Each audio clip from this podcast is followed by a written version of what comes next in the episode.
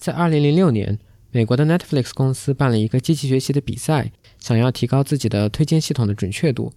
在这个比赛中，Netflix 公布了一个数据集，里面包含了一些真实用户的浏览数据。为了保护隐私，Netflix 把所有跟用户识别信息有关的，比如说用户的 ID 这样的信息都给抹去了，声称这样就可以保护用户的隐私。他们的想法显然是太天真了，他们以为这样就可以完全做到匿名。但是在数据发布的短短一个月之后，就有研究者找到了这些数据中一些这个用户信息。所以在这期节目中，我们就要和大家来讨论在数据科学中的隐私问题。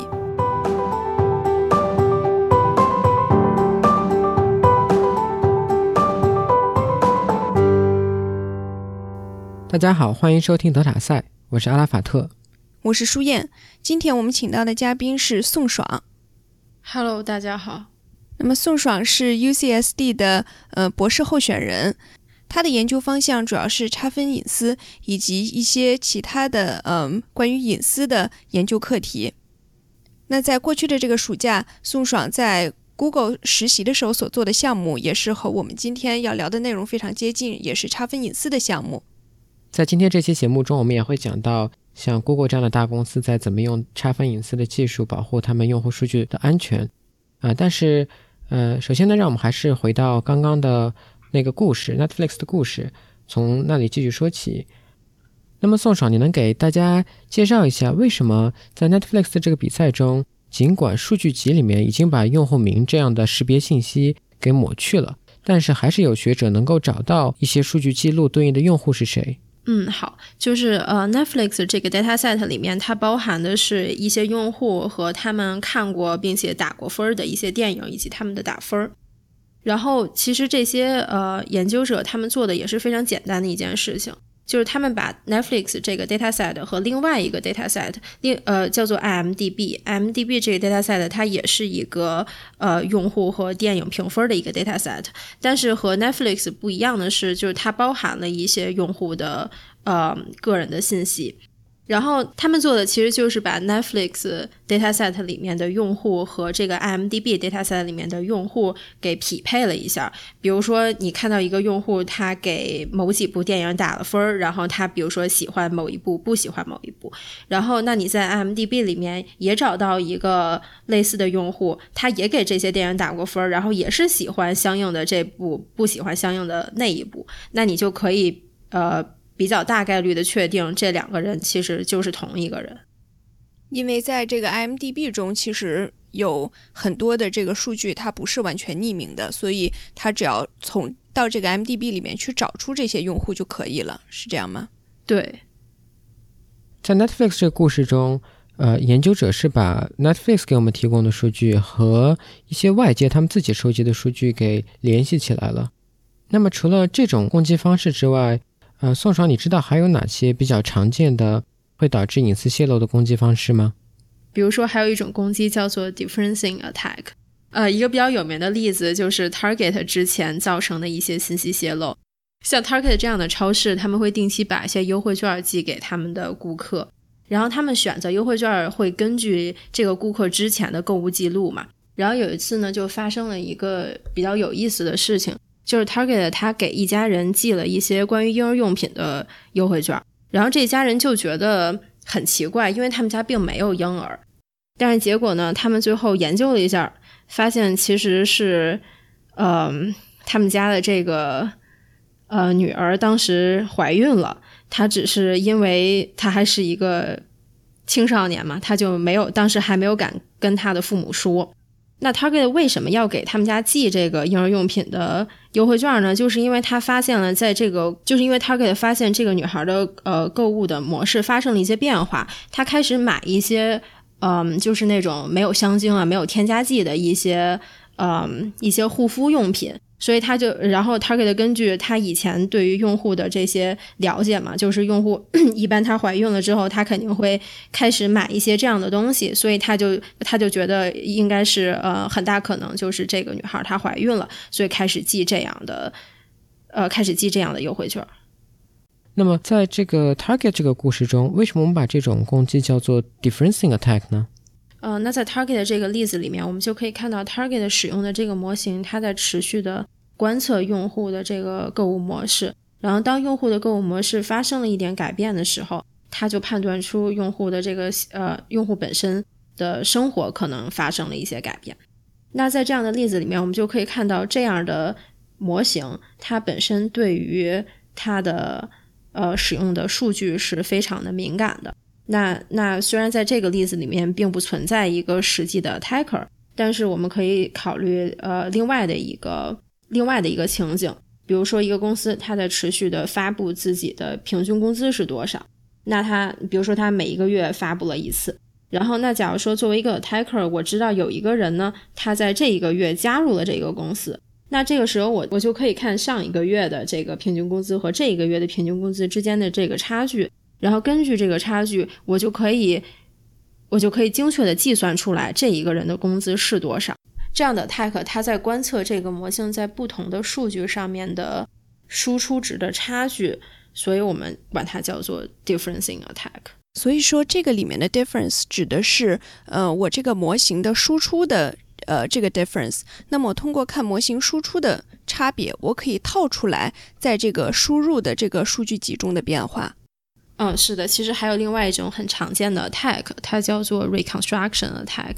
比如说，有一篇 paper，它就 attack 了一个 face recognition 的一个 model。就这个 model 呢，它是说，呃，我里面比如说有 n 个人，然后每个人有一些，呃，有有有几张关于他的脸的图片，然后它这个 model 想实现的就是说，给一个图片，然后我能告诉你他是 n，呃，他是一到 n 里面的哪一个人。然后这篇 paper 呢，他们他们做的这个 reconstruction attack 就是他们呃 reconstruct 出来了一个在训练集里出现过的一个人的人脸的这样的一张图片，然后这张图片跟那个人实际的长相就是差距其实还挺小的。那在这个例子中，攻击者是可以接触到这个模型，就他可以给这个模型发一个查询，比如说我给这个模型发一张我的照片。然后这个模型会判断我是这 n 个人中的哪一个，是这样吗？对的，它不仅知道模型认为这是 n 里面的哪一个人，它也知道模型在整个这个 n 个人上面的一个 distribution。但是它并不，它并不假定它需要知道模型本身是怎么做到的。比如说，它不需要知道那个模型具体是哪一个呃 machine learning 的 model。也就是说，它做的事情是它不停的给呃。很多图片的输入，然后让这个人脸识别的模型去给一到 n 这几个人在这个概率上的一个分布，那么只根据这个分布，它就可以重新还原出来图片本身。对的，它其实做的就是它把这个问题转化成了一个优化问题，就是说我怎么找到一张图片，使得这个模型给我返回的这个 distribution 在我想要的那个人。那一个 class 上面的值最高，也就是说，攻击者是从随便的一张人脸出发，靠观察这个模型对这张人脸属于哪一个人的一个概率分布，来不停的调整这个脸的长相，最终达到了这个模型说这个人脸一定是，比如说第三个人的人脸，然后他就恢复出了这第三个人实际长什么样子。对的。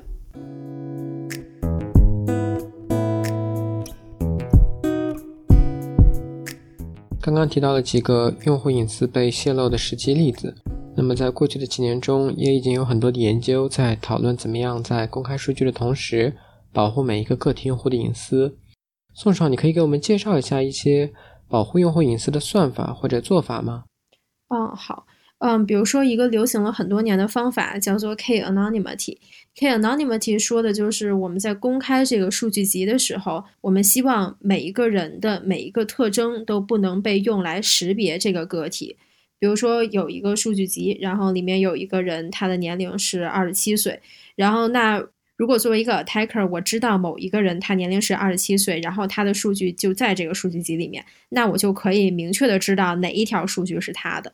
那现在，如果我把所有的年龄改成这样，十到二十之间的，我就说十到二十，而不说具体的某一个年龄；二十到三十之间的，我就说二十到三十。那这样的话，可能这个数据集里一下就出现了，比如说五十个二十到三十岁之间的人。那作为一个 attacker，我就不能知道具体哪条数据对应的是我想要 attack 的这个人的信息了。这个方法非常简单，但是呢，其实它也有它的问题。比如说它只是对于某一个特征进行了这个匿名化。但是，比如说，呃，我知道这个二十七岁的用户更多的信息，比如说，我们知道他是二十到三十岁，并且他是女性，来自于中国。那如果满足这些条件的，在这个数据集中又只有一个人的话，那其实我们还是可以通过这个不同的特征来锁定某一个人，从而获得他其他的信息的。那么近几年有什么其他的方法可以更好的解决这样的问题吗？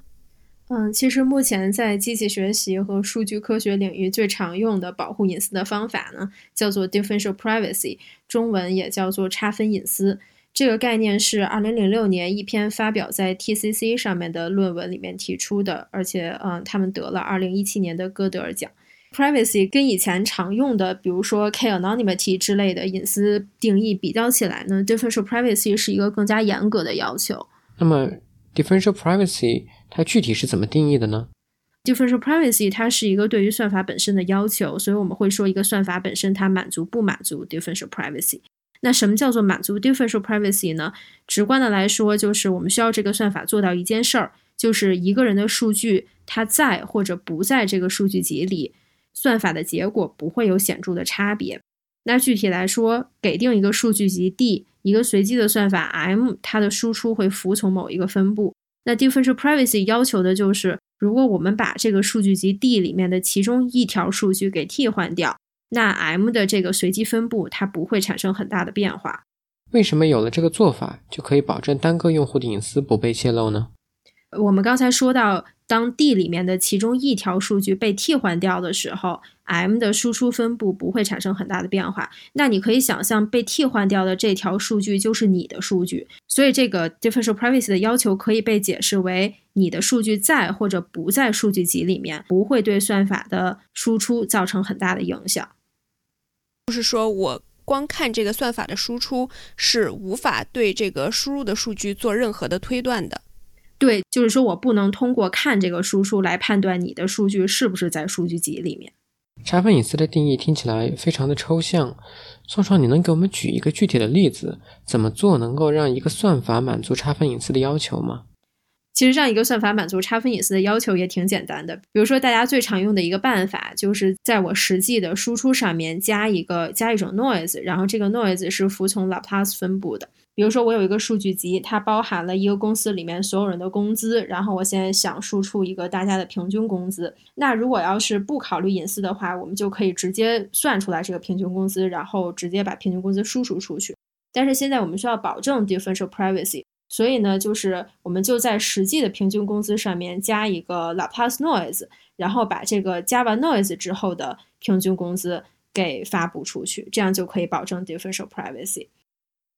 还有另外一个方法叫做 exponential mechanism。这种方法主要的应用场景就是，当我们的算法的输出不是一个连续的值，而是一个离散的值的时候，比如说我们有一个数据集，里面包含了很多患某一种病的人的一些资料，然后那我们都知道一个疾病它可能有很多种不同的症状，比如说我们想根据这个数据集知道这种疾病最常见的症状是什么。那这个时候，我们的输出就是某一个症状。那这个时候，因为这个值是一个离散的值，所以我们再往上面加 Laplace noise 就没有意义了。所以 exponential mechanism 它做的呢，就是我先给每我先给这些不同的症状每个症状一个分值，这个分值就是有多少人出现了这个症状。然后现在有了这个分值之后，我们可以把这些分数都归一化，然后就形成了一个随机分布。呃，现在我们就从这个随机分布里面随机的抽取一个症状。那这样的话，虽然我们知道我们并不是每次都会抽到那个实际上最常见的症状，但是实际最常见的症状是那个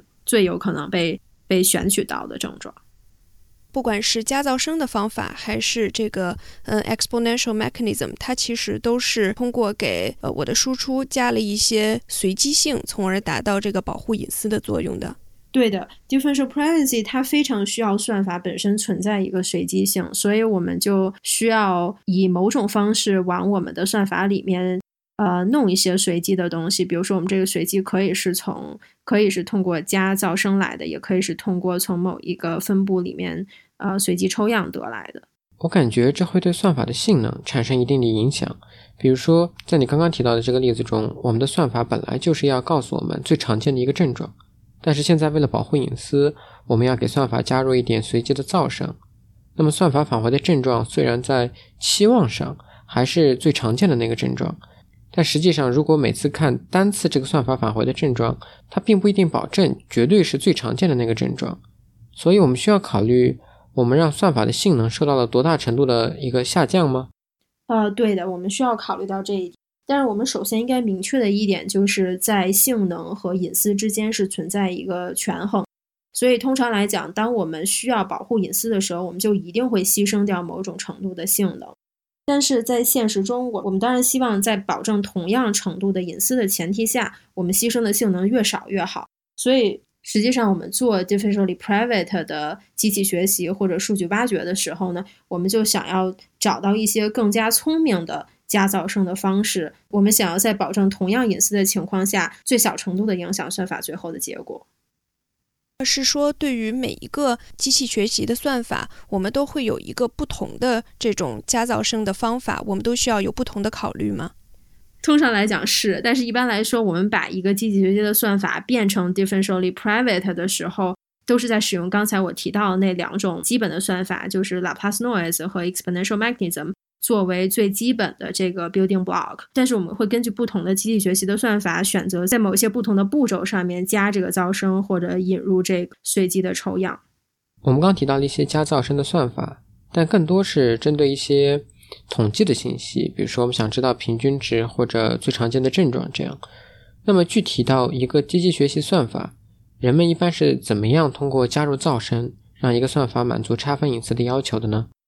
我们以这个 stochastic gradient descent 就是 SGD 为例吧。那一个最简单的办法就是我们把 SGD 的每一步都加一个 Laplace noise。但这样的话，你可以想见，虽然我们每一步加的这个噪声本身是一个平均值为零的噪声，但是我们这样一步一步的加下来，很可能就会对最后的结果造成非常大的影响。那大家就可能会考虑到一些更加聪明的方法，如比如说，如果我们做呃，我们如果做一些 convex optimization 的问题。那我们就可以在这个 objective function 上面加一个随机项，然后再 optimize 这个加完随机项之后的 objective function。那还有一些呃论文呢，他们就会考虑到，当这个 objective function 本身有一些比较好的性质，比如说它是 convex 的，它是 smooth 的。那这样的情况下呢，他们就证明了，如果我们在 SGD 的最后这一步加某一种噪声的话，也是可以保证 differential privacy 的。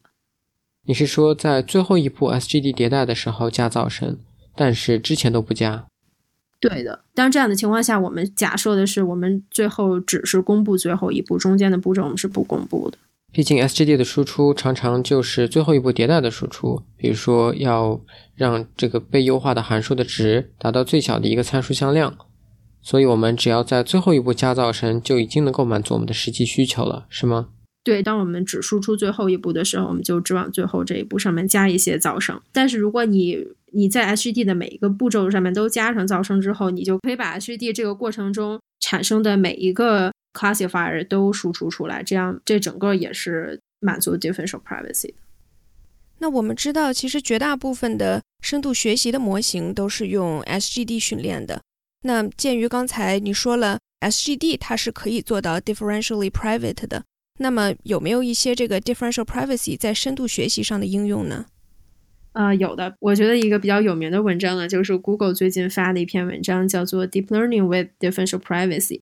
他们在他们的文章里面，就是在用 SGD 来来训练一个 neural network。因为一个 neural network 它本身并不是 convex 的，所以在他们这样的情况下，他们其实只能用我们刚才提到的第一种办法，就是在 SGD 的每一步都加一个 Laplace noise。但是呢，他们稍微做了一点改进，就是他们在加完这个 Laplace noise 之后，做了一个 projection，就像我们通常做 SGD 的时候也会做一个 projection。他用这个 projection 就稍微降低了一下加 Laplace noise 对它本身算法的影响。他们也研究了一下怎么根据 neural network 不同的 layer 的特点来做这个 projection。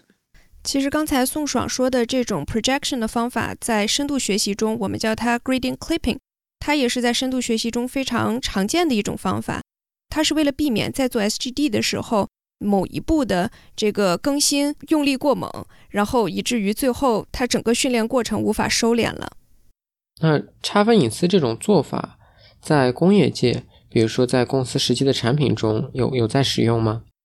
呃，的确有一些公司已经开始在用 differential privacy 了。比如说，Google 在 Chrome 里面，当它在收集用户数据的时候，它就呃采用了 differentially private 的一个算法，它那个 project 叫做 Report。然后还有另外一个比较有名的就是 Apple，它在收集统计很多数据的时候，也是用了 differential privacy。比如说，它在统计。哪一种 emoji 最被用户用的最多的时候，也是用到了 differential privacy 这概念。像我们在使用 iPhone 输入法的时候，苹果为了收集我们的输入习惯等信息，它有在使用差分隐私来保护用户输入的这些隐私信息不要被泄露出去。对的，其实还有一些其他的公司，比如说像 Uber 或 Amazon，他们也是开始了在 differential privacy 这个领域的研究。看来差分隐私不只是一个纯粹的理论研究，它在工业界也是已经被比较广泛的使用了。是的，这期节目我们和大家聊的内容呢有点不同。之前的节目我们一直都在聊机器学习的算法怎么能更高、更快、更强，而这一期呢，我们是更偏重于怎么样能够做到更安全。就现阶段来说，隐私保护并不是大家最关注的一个领域，大多数人更关注的还是怎么样实现一个系统。怎么样提高一个算法的准确率？但是在我们把机器学习算法集成到身边越来越多的设备中之后，如果我们不能够保护我们的私人信息不会因为和这些算法的交互而被泄露出去，可能也就很难放心的去使用这些设备了。那我们今天也很感谢宋爽参与到我们的节目中来。啊，也非常谢谢你们能让我来这个节目和大家分享一下我做的这个研究，也希望大家能更多的了解一下 differential privacy。那么今天这期节目就到这里了，非常感谢大家的收听，我们下期节目再见，再见，拜拜。